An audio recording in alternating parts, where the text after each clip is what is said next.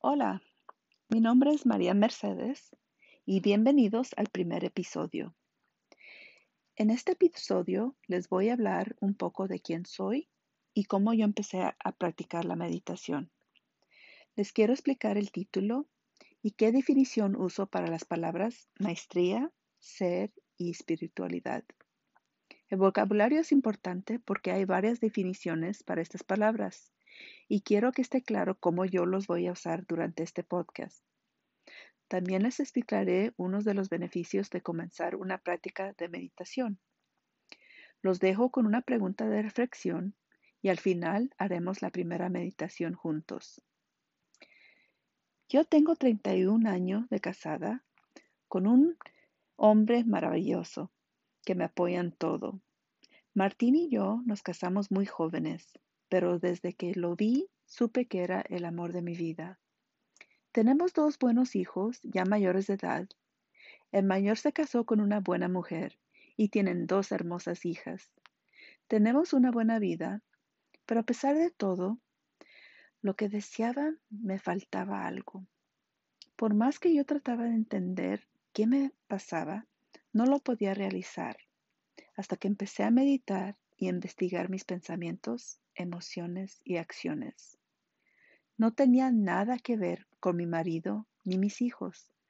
Me di cuenta que yo era el problema y lo tenía que trabajar.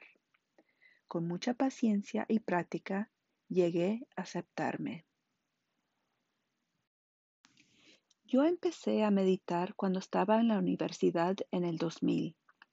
Me llamó mucho la atención la meditación porque tomé una clase de atención plena y uno de mis maestros expresaba un aura tan iluminante y su sencillez tan poderosa. Su sonrisa y forma de aceptar a todos para mí fue un ejemplo de lo que puede ser posible en mí.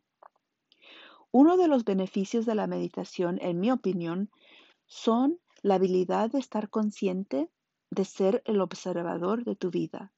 Parece que el tiempo se alarga cuando estás completamente presente en tu vida. Pero han de decir, si el tiempo es el mismo? Muchos nos quejamos de que no hay suficiente tiempo y en realidad no lo tenemos. Por eso hay que aprender a aprovecharlo a lo máximo.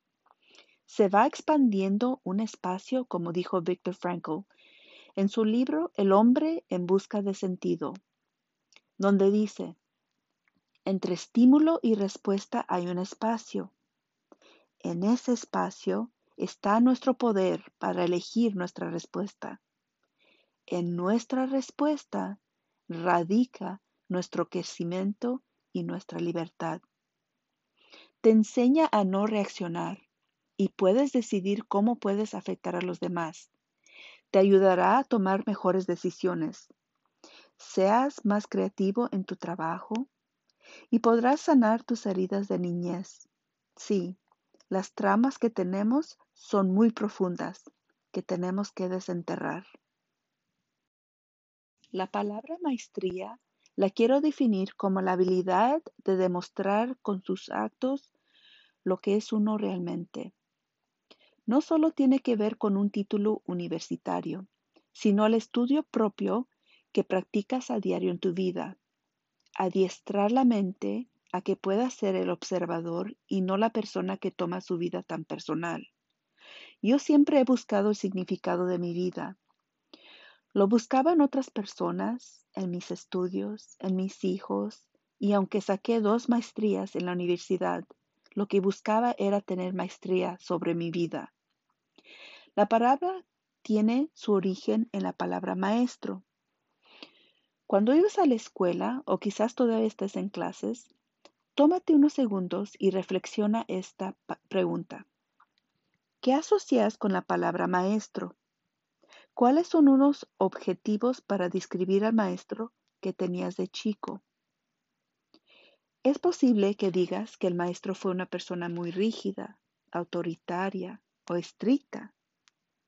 Otra persona podría decir que su maestro o maestra fue muy dulce, cariñosa, paciente, e accesible. Muchos alumnos dirían algo diferente, aunque fuera el mismo maestro. El filtro de cómo ves tu vida y cómo evalúas las personas a tu alrededor afecta tus hábitos y decisiones. Hágase preguntas consecuentemente sobre sus ideas, lo que cree y cómo quiere vivir. Vas a tomar decisiones que son buenas para ti. Muchos de nosotros tenemos hábitos inconscientes y si empiezas a practicar la meditación vas a poder ver las cosas con claridad. Te darás cuenta de los hábitos que no te sirven y los cambiarás por hábitos que son más saludables. Les quiero ayudar a ver la relación entre sus hábitos comunes y su conexión espiritual. Aquí es donde viene la explicación del ser y la espiritualidad. Alguien que es feliz y compasivo a pesar de todo lo que les pasa están centrados en su ser real. Su personalidad tiene dignidad propia que es primordial en llegar a ser el maestro de uno mismo. Hablar con la verdad y estar comprometido en vivir con integridad. Logramos esto cuando somos sinceros con nosotros mismos. Tratamos de complacer a los demás. A veces reprimimos lo que nosotros queremos o no sabemos lo que nos hace feliz. Y no queremos desgustar a los demás, pero solo te lastimas a ti mismo. Tómate tiempo para llegar a conocerte. No te puedes engañar a ti mismo. Cada mentira debilita tu integridad. Aquí la meta no es el egoísmo, sino saber qué nos hace feliz. Nuestro ser significa más que el total de todos los aspectos personales. Tenemos la capacidad de usar nuestras mentes, nuestros cuerpos, expresar nuestras emociones y vivir socialmente con, con otros. Pero ¿qué también estamos usando estas capacidades? Maestría tu vida significa que tu desarrollo completo como persona incluye lo espiritual. Es entender que nuestro ser es parte de una energía universal que muchos nombran Dios, pero no se puede definir con una palabra es el total de todas las cosas visibles e invisibles. Es inexplicable, pero se siente. Muchas religiones se estancan con las enseñanzas de un buen maestro y excluyen las enseñanzas de otros maestros. Pero en cada persona existe lo que ocupas para estar consciente de lo que es Dios. Y el saber no es creer en alguien, sino saber que somos parte de ese poder. El entendimiento de que Dios está dentro y alrededor de todas las cosas y personas. Reconocer esta realidad de tu ser no te va a engrandecer tu personalidad, al contrario, es la realización que todos somos iguales en el aspecto espiritual. Esa es mi definición de la palabra espiritualidad. Entender tu ser es para tu beneficio. Nadie vive en aislamiento. Al ser mejor, va a afectar a los que están a tu alrededor. Si tienes más cariño para ti mismo, lo vas a demostrar a los demás también. El propósito de este podcast es ayudarles a ver la importancia de la meditación y empezar una práctica consistente a través de temas de importancia. A través de este podcast llegarán a conocerme y espero que mi experiencia con la meditación les ayude con su práctica. Desde el primer podcast quiero animarlos a que mediten conmigo. Para los que ya meditan, no les tengo que convencer de la importancia. Para los que no lo han intentado meditar porque no se les ha presentado la oportunidad, pues acompáñenme ahora. Para los que tienen miedo o tienen dudas, Quizás con el tiempo lo intenten. Cuando tengan la certeza que no es nada malo, al contrario, es lo mejor que pueden hacer para estar saludable. Comiencen esta práctica si ya están cansados de vivir una vida sin alegría. Les quiero preparar que esta práctica les va a abrir sus ojos a lo que no les sirve y estén preparados a no sentirse bien por un tiempo porque van a sentir una desintoxicación. Tienen que sacar lo que no les sirve para recibir lo bueno.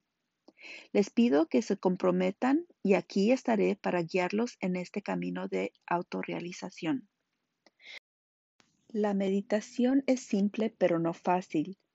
Vamos a empezar con dos minutos hoy y cada semana vamos a agregar dos minutos hasta llegar a 20 minutos consecutivos. Creo que si nunca has meditado, puedes llegar a tener un hábito saludable que te servirá para toda tu vida. Si sigues cada semana este podcast y lo practicas durante la semana, verás que tendrás una práctica estable en poco tiempo. Comencemos con la primera meditación. Siéntase en un lugar cómodo, pero no tan cómodo que se vaya a dormir. Y si se duerme está bien, su cuerpo lo ocupaba. Escuchen este audio para guiarlos hasta que ustedes lo puedan hacer solos. La espalda está recta y sus manos están sobre sus piernas. Los pies están firmes en el suelo. Cierre sus ojos si está en un lugar de confianza. Si está en lugar público, solo fije la mirada hacia abajo para que no tenga muchas distracciones durante su meditación. Ponga su atención en su respirar.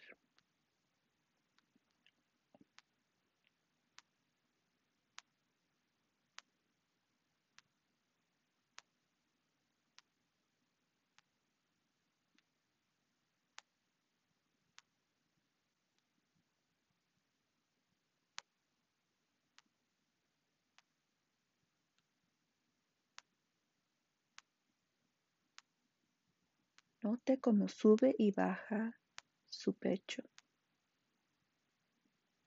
o su estómago.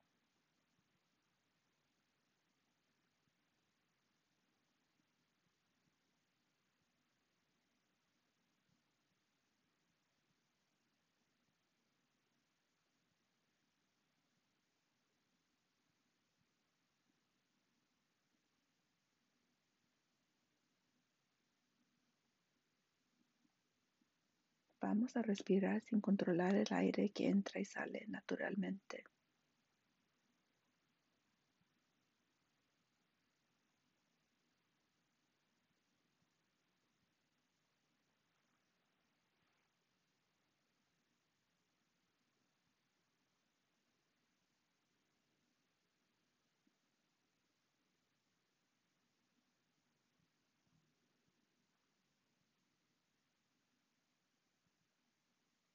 Es natural que la atención se vaya, solo regrese el enfoque en su respirar.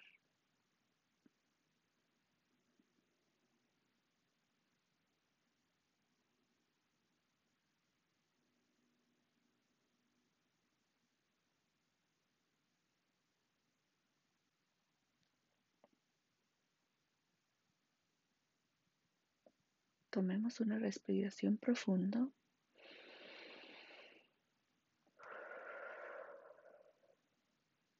tenía los ojos cerrados, los puede abrir despacio y note si hay alguna diferencia. ¿Ha notado su respirar antes o fue la primera vez? Bueno, esa es la práctica para esta semana. Se sienta dos minutos. Como vieron, no es mucho tiempo, pero lo suficiente para empezar a entrenar la mente y formar un hábito de apartar un ratito para ti. Por muchos años no tenía una práctica formal porque pensaba que tenía que dedicarle mucho tiempo. Con este método usted lo va a poder lograr. Puede ser la meditación en privado o en público. Cuando esté esperando la luz que cambie en tráfico o en el trabajo, hay infinidad de oportunidades. Lo importante es hacerlo diario. Y si fallas un día, está bien, para el siguiente día o lo que sería mejor es hacerlo en ese mismo instante porque te acordaste de tu práctica. Les recuerdo que espero sus comentarios en Facebook bajo la pregunta que les hice aquí. El mismo día que suba el podcast, ahí estará la pregunta. Los dejo hoy con la pregunta. ¿Cuál es tu perspectiva de ser tu maestro? Hasta pronto y gracias por escucharme.